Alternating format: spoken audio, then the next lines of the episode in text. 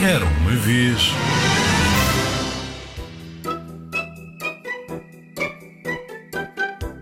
Em primeiro lugar, entrou o Gabriel. Em segundo lugar, entrou o Bruno. Em terceiro lugar, entrou o Mário. E puseram-se em fila diante da secretária. Então a professora deu um grande suspiro e disse: "Ah, Pelo menos os três reis chegaram a tempo. E voltando-se para o Gabriel, perguntou-lhe: Quem és tu? O Gabriel fez um ar muito espantado e respondeu. Sou o Gabriel. A professora levou as mãos à cabeça. Já é para aí a centésima vez que vos ensino isto. E apontando para cada um deles, foi repetindo: Gabriel, tu és o Gaspar. Bruno, tu és o Baltazar. Mário, tu és o Melchior. Lembrem-se da letra dos vossos nomes. Parou por alguns segundos e perguntou: Perceberam? Os três acenaram com a cabeça. Então depois a professora perguntou: E onde é que se meteu o São José?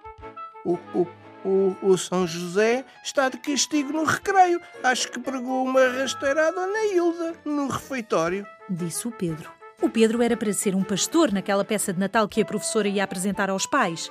Mas ele olhou em volta, começou a contar. Um, dois, três, quatro, cinco, seis. Abanou a cabeça e disse: Já há muitos pastores. Eu quero ser outra coisa.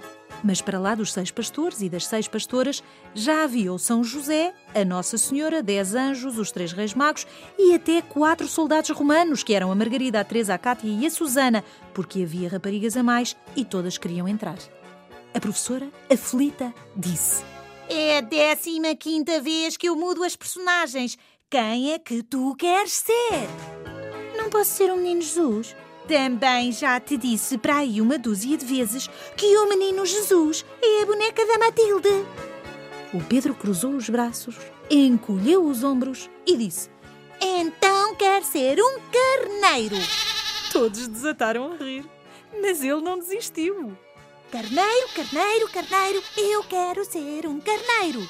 A professora deu mais um grande suspiro e lá acabou por concordar, mas quis saber a razão daquela escolha. O Pedro sorriu.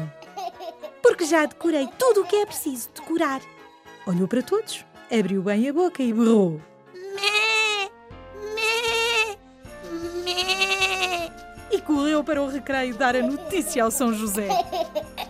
Presépio ao vivo é uma história do livro Com Cheiro a Canela, de Alice Vieira, da Texto.